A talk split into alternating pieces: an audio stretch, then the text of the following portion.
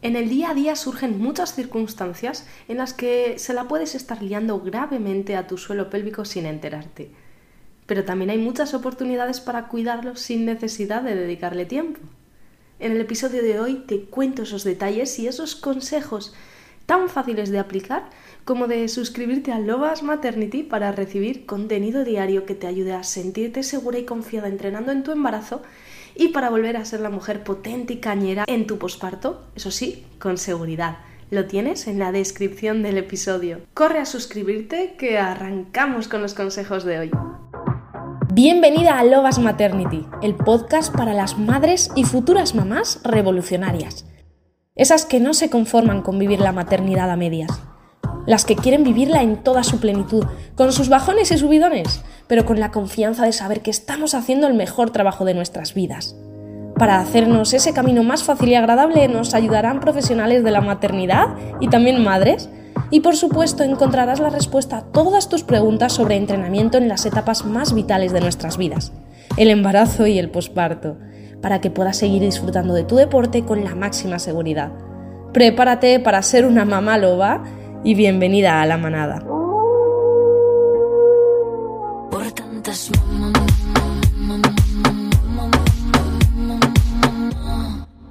¿Cómo te quedas si te digo que en España el 24% de las mujeres sufren incontinencia urinaria? Y si te digo que según avanza la edad llega hasta el 50%, pero aquí va lo que te va a llamar más la atención y con lo que quizá te sientas identificada.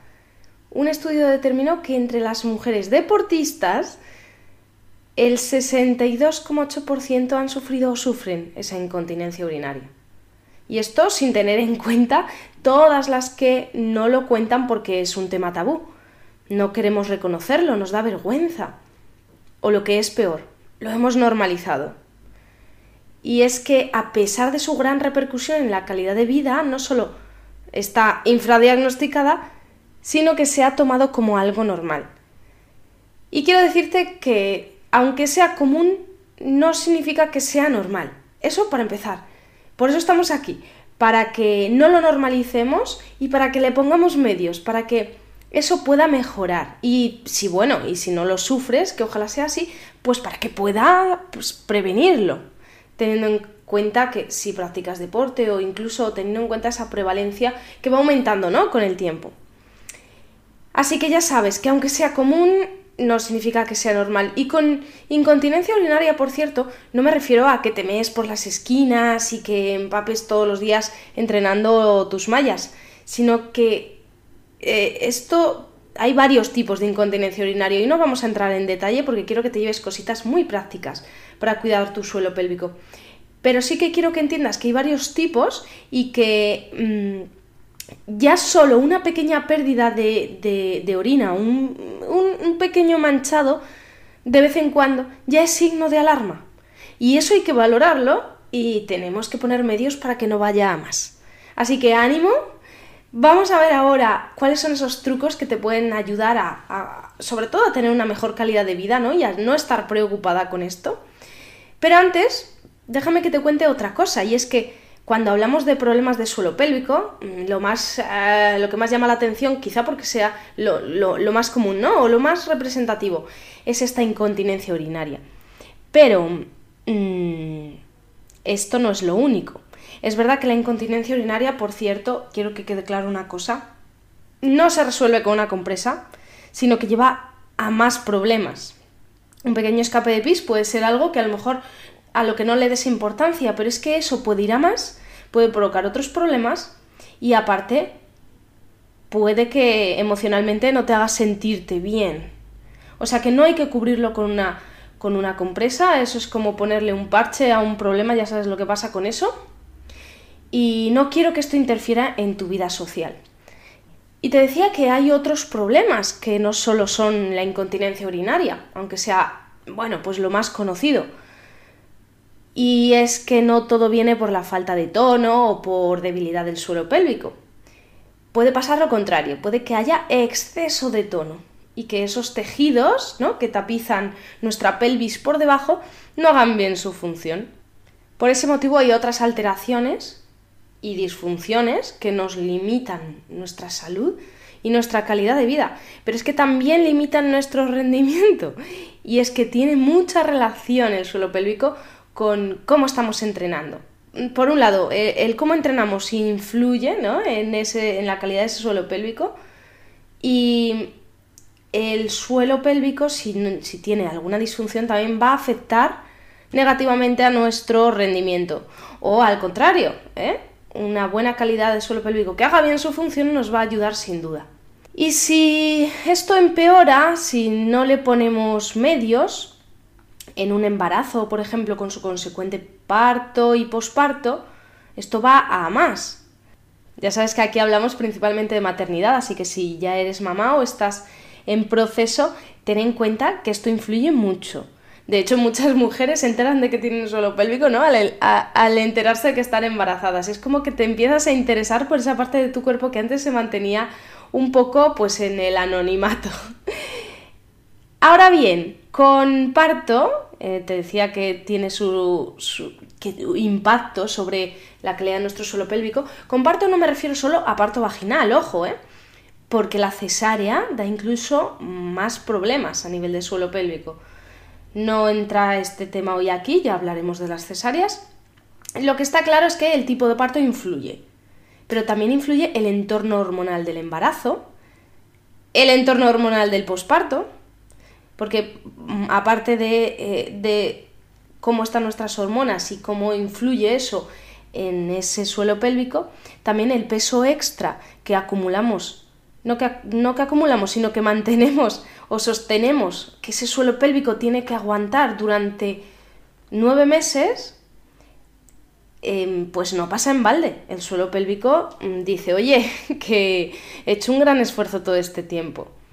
Y a eso hay que atenderlo y tenemos muchas maneras de cuidarlo y de, bueno, favorecer que no salten problemas, ¿vale? Porque una cosa es que el embarazo, el posparto, el parto, pues conlleven un riesgo extra para nuestro suelo pélvico, al igual que lo conllevan deportes de alto impacto como son saltos a la comba, a cajón, carrera o ejercicios súper hiperpresivos con mucha carga, como son los que hacemos en CrossFit, sin un cuidado previo o sin un entrenamiento compensatorio, eh, la cosa es que aunque esto influye, podemos tener un embarazo y que nuestro suelo pélvico esté bien, podemos ser madres y que nuestro suelo pélvico esté bien y podemos ser madres deportistas haciendo CrossFit y que nuestro suelo pélvico funcione bien. Y eso es lo que quiero y para eso es por lo que estoy aquí. Y, eso también es el objetivo que, tengo, uno de los muchos en los programas de tu embarazo crossfitero y de tu posparto crossfitero, que puedas seguir disfrutando de tu deporte sin miedos y con confianza, cuidando todas las partes de tu cuerpo, por supuesto, primero a tu bebé, pero que puedas disfrutar con, esa tranquilidad de saber que no le estás dañando a, tu suelo pélvico. Bien, no vamos a entrar hoy en detalle, como te digo, en, todos esos mm, problemas, eh, en patologías que te decía que no solo son incontinencia urinaria, hay otros problemas como pueden ser dolor en las relaciones sexuales o incluso dolor o molestia al colocar la copa menstrual, o molestia en la zona pélvica o lumbar. Mm, puede también que te sientas desconectada de tu cuerpo. Esto en el plano físico, pero como te decía antes, repercute en sentirnos con menos confianza. Así que bueno, vamos al grano ya con los trucos que te traigo, súper sencillos de aplicar en tu día a día. Son cosas cotidianas y sencillas Ojito que esto es complementario a lo que podemos y debemos hacer en el entrenamiento.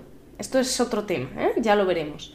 Hoy nos vamos a centrar en cómo mejorar esas actividades de la vida diaria para que no nos pasen factura. O incluso cómo aprovecharlas para mejorar nuestra salud íntima. El primer truco que te doy, y es el más importante, es que cuides tu postura. No hay cosa Mm, más vital para la salud, ya no solo de tu espalda e incluso para tu estado anímico, sino para el suelo pélvico.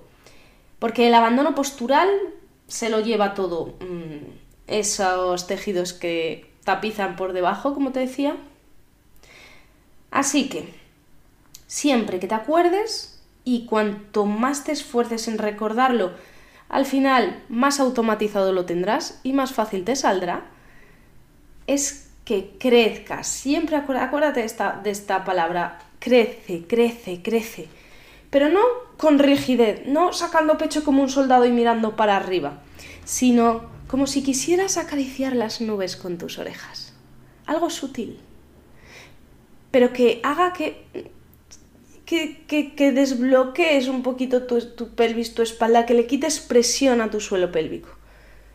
De esa manera, no solo le estás quitando presión al suelo pélvico, sino que todas tus estructuras van a estar ayudando y haciendo su función de sostén. Porque si no, lo va a sostener todo el suelo pélvico y mm, te va a decir que qué está pasando aquí, por Dios, que no puede con todo eso. ¿Qué influye también en la postura? Esto no solo, no solo de pie, sino también sentada. Sentada también crece y la manera de crecer es primero colocando la pelvis neutra y eso se hace agarrándote una nalga con una mano, agarrándote la otra nalga con la otra y abriendo el culete. ¿Para qué? Para apoyar los isquiones. Siéntate sobre tus isquiones, esas protuberancias óseas que se palpan justo debajo de los glúteos si, si, metes por ahí la mano. Lo vas a comprobar. Si apoyas los isquiones, vas a directamente estar mucho más recta. Tu suelo pélvico va a estar mejor, tu espalda también, y, hasta tu abdomen. Eh, esto es muy importante también para cuidar la diástasis en el embarazo, también en, por supuesto en el posparto, pero en cualquier momento de la vida siempre esto es clave.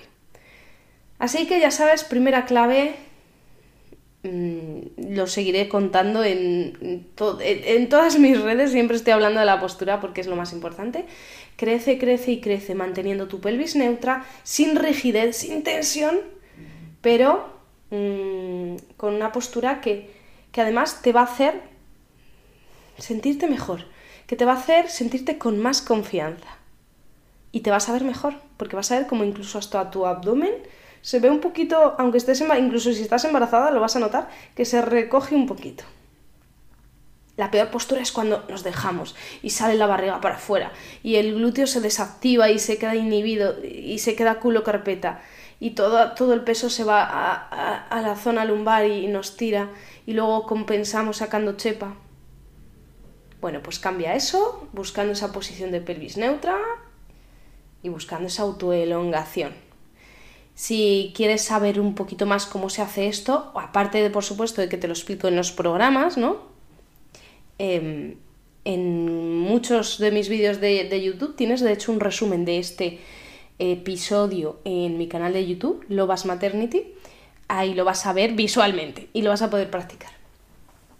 Vale, el siguiente punto es que trabajes tu respiración. Te decía que íbamos a hacer cosas de la vida cotidiana, ¿no? Pues qué más cotidiano y diario que el respirar. Pero no respirar de cualquier manera, porque casi siempre estamos respirando con un bloqueo costal, con las costillas cerradas, los hombros adelantados, con una respiración muy superficial. Sin embargo, si además de esa postura estás expandiendo tus costillas, movilizándolas, dándole ese masaje al diafragma, tu suelo pélvico va a responder mejor porque el uno no funciona sin el otro. Si el suelo pélvico funciona mal, mm, le va a afectar al diafragma y viceversa. Y si las costillas están cerradas y bloqueadas, todo el peso y toda la presión se va a ir de nuevo hacia abajo. Así que expande, toma aire profundo abriendo esas costillas y coge aire. Lo mismo con las escápulas, que tiene mucho que ver con la respiración, esa parte alta de nuestra espalda, que no se queden mm, eh, debilitadas. Eh, trabajalas, actívalas, encájalas atrás y abajo y que te ayuden a la hora de expandir costillas inhalando, sintiendo cómo cómo se, cómo se activan. ¿vale? Por eso es tan importante también ese trabajo de la cintura escapular. Y antes en el tema de la postura te hablaba de la pelvis, de mantenerla neutra. Este es el tercer punto, la pelvis, vamos como de arriba hacia abajo. Moviliza tu pelvis. Una pelvis rígida y fuera de su sitio eh, también es... Eh, eh, determina determina todo lo peor para nuestro perine. ¿Cómo podemos colocar la pelvis neutra? ¿Y cómo movilizarla? Pues por ejemplo, de pie o lo más fácil es tumbada boca arriba con las piernas flexionadas, saca culete y mete culete. Arqueando zona lumbar es sacar culete, que eso lo llamamos anteversión, y mm, si pegas la zona lumbar al suelo, como metiendo culete, eso es retroversión. Primero moviliza ahí. Y luego imagínate que lo máximo que puedes arquear es un 1 y lo contrario es un 10. Quédate en el punto medio, en el 5. Esa sería la posición neutra. Así que por un lado moviliza la pelvis, si estás mucho tiempo sentada, oblígate mínimo mínimo a levantarte una vez cada hora. Y me parece poco. Si puede ser cada 40 minutos. Para caminar, movilizar, hacer circulitos con tu pelvis, dibujar un 8 en todos sus planos. Si tienes ocasión, trabaja, si trabajas sentada, utiliza un fitball para no estar solo postrada en la silla, que hace que nuestras pelvis se queden muy rígidas. De esa manera sobre la pelota vas a poder movilizar, aparte de que también a tu suelo pélvico le va a venir muy bien. Y a tu postura. es que está relacionado todo. Seguimos con más. ¿Qué pasa con cosas tan cotidianas como la ropa? Si abusamos de ropa muy ajustada, que además últimamente yo no entiendo por qué todas las mallas deportivas mm, te llegan hasta las tetas casi. No lo entiendo. Mm, que alguien me lo explique, no le veo la comodidad ni la practicidad. No me gusta ni estéticamente ni, ni, ni a mí me aprieta todo y yo necesito un poco de libertad para entrenar, ¿no? Me gustan las mallas pues que queden eh, por debajo del ombligo. vale, eh, independientemente de lo que te guste o lo que no, evita ropa muy ajustada, pero sobre todo evita fajas. Porque eso hace, imagínate un globo, imagínate un globo, lo hinchamos y lo, y, lo cerramos. Y ese globo lo aprietas con tus manos por la mitad o, por, por un poquito por arriba pues ¿qué va a pasar con todo el aire? Se va ¡pum! para abajo. Y eso es lo que está pasando también con nuestro tronco, llevando todo, toda la presión hacia el suelo pélvico.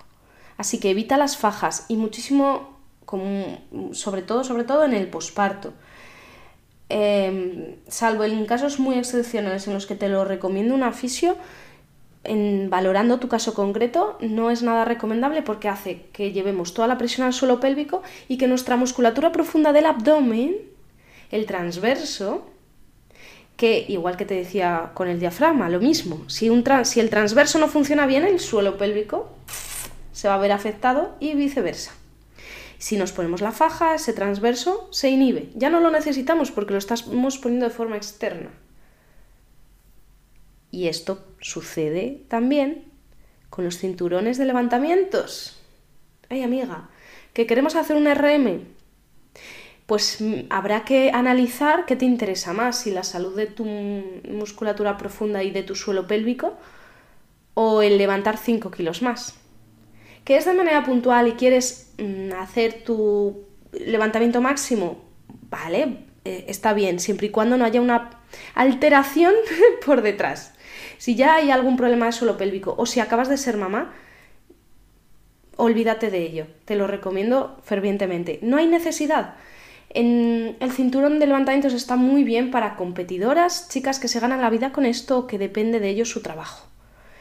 Para las demás nos da igual 5 kilos más que 5 kilos menos. Y te lo dice una tía a la que le mola mover hierros como a la que más y a la más burra del mundo. Pero yo no lo utilizo. Ahora evidentemente menos porque estoy embarazada, ¿no? Pero antes tampoco también pensando pues, en un futuro embarazo y, en que mi musculatura haga el esfuerzo.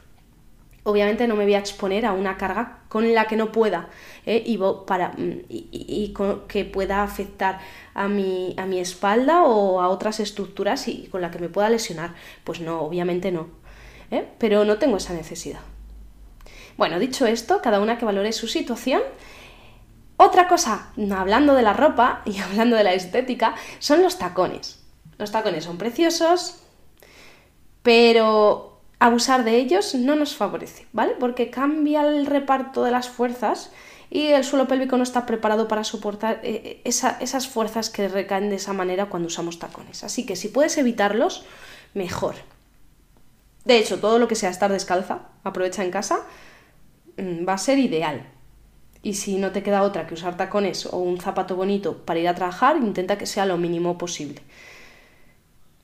Más truquitos. Si tienes tos, crónica, trátala, porque si estamos todo el rato tosiendo, ¿vale? O con continuos estornudos, también estamos llevando toda la presión al perine. Pero un truco que podemos utilizar, aparte de tratar esa tos, es antes de estornudar, crece, postura y activas tu suelo pélvico, como si, mm, como si quisieras, eh, imagínate que quieres elevar una cereza con los labios de tu vagina, ¿vale? O como si quisieras cortar el pis. Primero activas y luego achis. y, y dirás, es que no me da tiempo. Sí, da tiempo, sí.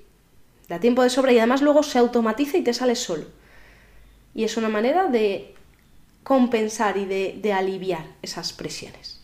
Otra cosa que nos puede ayudar o entorpecer es cómo gestionemos nuestra, nuestra higiene menstrual cuando estamos con la regla. Si estás embarazada, a lo mejor ahora no te interesa tanto, pero bueno, volverá, ¿eh? Volverá.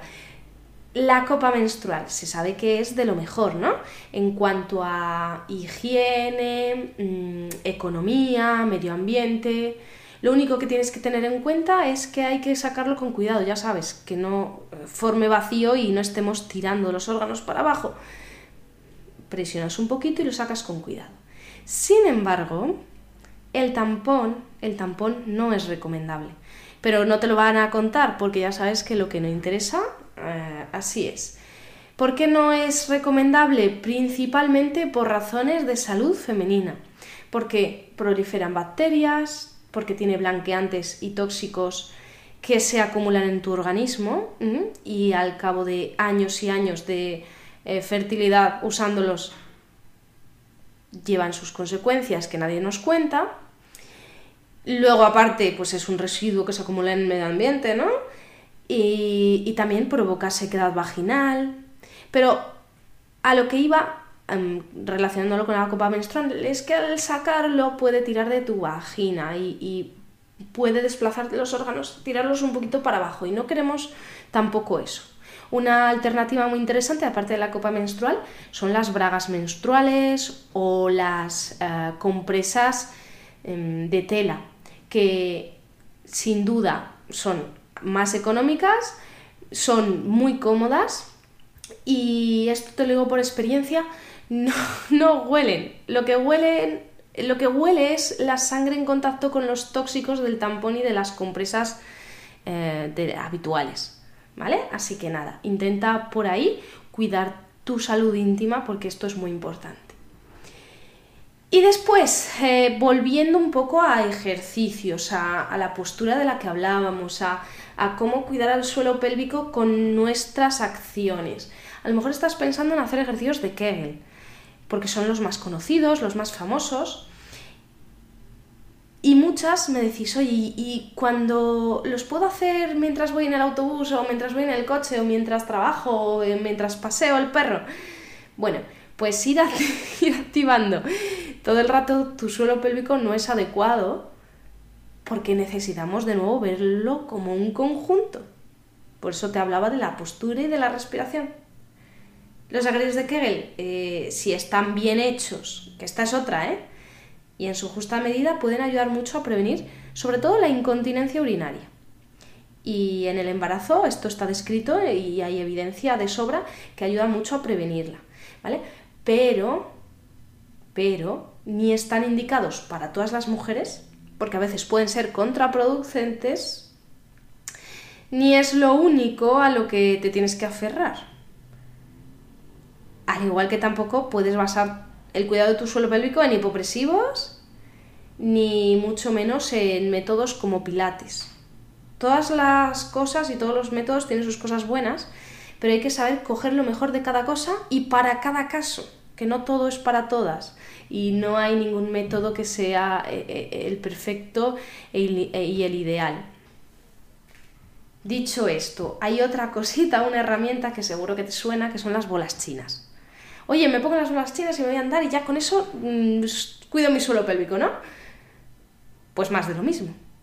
Olvídate en muchos casos son también contraproducentes Y antes de utilizar las bolas chinas se pueden hacer mil cosas. Te pongo un ejemplo. De nada sirve utilizar esta herramienta si antes no sabes localizar eh, o activar de forma correcta tu suelo pélvico. ¿Vale? Así que vamos por partes y no te líes con cosas complejas. Y si entramos de lleno en todavía cosas más cotidianas, nos vamos ahora al baño de casa, al váter en concreto, y vamos a ver qué podemos hacer aquí, porque hay muchas cosas que podemos hacer y que podemos también evitar.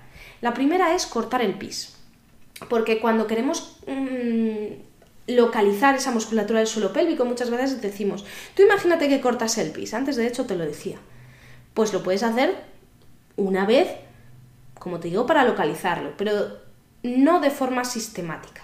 Si lo hacemos constantemente, de forma rutinaria, esto altera el vacío normal de la vejiga.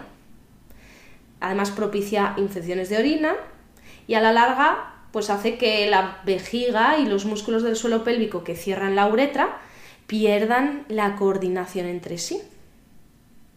Otra cosa que debes evitar relacionada con el baño es aguantarte las ganas de hacer pis. Si te haces pis, pues vas a hacer pis. ¿Por qué? Porque si nos aguantamos las ganas, la vejiga seguirá llenándose y por tanto distendiéndose. Y eso causa molestia. Pero aparte de eso, mm, estamos poniendo en riesgo esa vejiga por forzar su distensión. Pero también ponemos en riesgo al suelo pélvico. Porque para aguantarnos las ganas de hacer pis, de forma consciente o no, contraemos esa musculatura y si esa tensión se mantiene, pues provoca disfunciones como las que te contaba de mm, dolor en las relaciones sexuales, pero también dolor o dificultad para relajar el perineo a la hora de hacer piso caca. Ahora bien, que te veo venir. Mm, no está bien aguantarse las ganas, ve cuando tengas ganas, pero ojito, tampoco vayas cada dos por tres por si acaso. Lo típico de, bueno, voy por si... Porque la vejiga se puede acostumbrar y además podemos generar también una desconexión. Ahora bien, ¿qué vas? ¿Y vas a hacer caca o vas a hacer pis y quieres ayudar a tu suelo pélvico a que no tenga presiones excesivas? ¿La mejor postura? Sí, postura. Tú te sientas en el váter, la mejor postura es de cuclillas, ¿no? Pero en la sociedad occidental utilizamos váteres, eso hace que estemos como en la silla. Esa no es la postura fisiológica e ideal para, para defecar ni hacer pis. La postura ideal es de, cuclillas, pues como, en, como, como si tuviéramos una letrina, eso sería lo ideal. ¿Por, ¿por qué te crees que tiene tan, tan buena movilidad de, de, de cadera los indios? Y los nepalíes y, muchas poblaciones asiáticas, bueno, pues porque utilizan esa postura. Aparte de que nuestras pelvis puedan ser ligeramente distintas, ellos eh, no pierden esa capacidad que todos tenemos desde pequeños.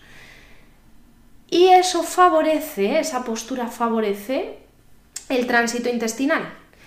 No te digo que pongas una letrina en tu casa, pero en vez de estar sentada en el váter, lo que puedes hacer, o sea, quiero decir, tú siéntate en el váter, pero para mm, asemejar la postura a, cuclillas, coloca un taburete bajo de tus pies que eleven las rodillas por encima de tu cadera. De esa manera estarás facilitando ese tránsito y vas a hacer menos fuerza. Porque esto es lo que debes evitar. Apretar y hacer fuerza y, y hacerlo encima en apnea, sin respirar. ¿Vale? Si huele muy mal, pues bueno, pues aguanta la respiración, pero intenta soltar el aire mm, e intenta no empujar. Claro, dirás, es que eso es imposible porque yo tengo un estreñimiento que... Pues evita el estreñimiento. ¿Y cómo evitamos el estreñimiento?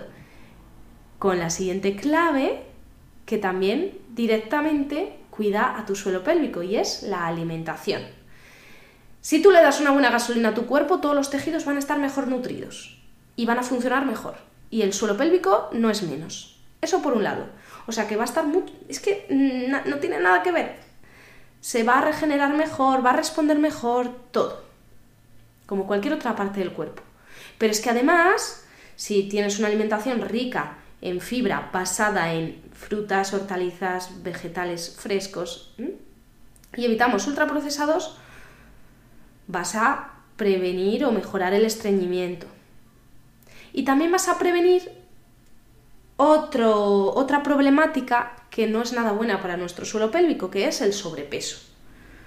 Si te alimentas bien, va a ser más fácil mantenerte en un peso adecuado. Y esto unido, por supuesto, al ejercicio físico, que por cierto el ejercicio físico también ayuda mucho al tránsito digestivo ¿eh? y a prevenir el estreñimiento. Como te decía, el sobrepeso es otro de los factores que debemos evitar, porque a más peso, más presión en el suelo pélvico. Y, por último, aunque sé que si estás aquí escuchando esto, mm, doy, vamos, pongo la mano en el fuego por ti que no, eh, que no pasas por este aro, es el sedentarismo. No nos viene nada bien estar sentadas y no movernos, por supuesto, para nada, ni para nuestra salud física, ni mental, ni emocional, pero tampoco para nuestro suelo pélvico. Para que funcione bien necesitamos que la pelvis se mueva y que todas las estructuras se muevan. Y de esa manera todo funcionará mucho, mucho mejor.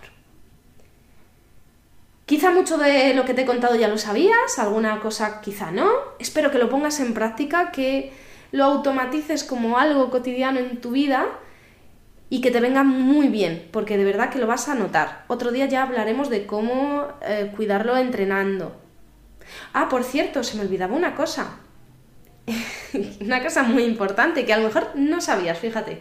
Y es, aparte de, todo esto que podemos hacer, una cosa que te animo a que hagas, que también va a repercutir en tu salud de tu suelo pélvico, es el cuidado emocional. Las emociones determinan nuestra postura y la postura también determina las emociones, como veíamos al principio. Si estamos tristes, decaídas, desanimadas, nuestra postura se va encogiendo, hombros adelantados, enchepadas, sale la barriga y estamos ahí mirando hacia el suelo. Todas las presiones de nuevo se van al suelo pélvico, así que anímate cambiando tu postura, cambiando tu fisiología. Directamente va a cambiar tu ánimo y eso va a repercutir en mejor salud para de nuevo todas las estructuras de tu cuerpo, también para que te encuentres muy, muy bien. A lo mejor esto no lo sabías, si, que lo, si, lo sabías, pues sigue poniéndolo en práctica, que a veces se nos olvida y necesitamos que alguien nos lo recuerde. Y ya para terminar te recuerdo que si quieres seguir ampliando conocimientos y sobre todo teniendo cosas muy prácticas en tu día a día para vivir un embarazo y un posparto Mm, con la máxima energía y sobre todo disfrutando con confianza de tus entrenamientos, sabiendo que estás haciendo las cosas bien, pues puedes suscribirte en la suscripción, en la suscripción, eh, quería decir, en la descripción, puedes suscribirte a las cartas de las lobas, que es nuestra newsletter de Lobas Maternity, a través de la que ganarás esa confianza para seguir disfrutando de tu deporte y para sentirte plena en estas etapas tan vitales e importantes. Muchas gracias por haber llegado hasta aquí, espero que te haya servido y nos vemos en el próximo episodio. Un abrazo enorme. Prepárate para ser una mamá loba y bienvenida a la manada. Por tantas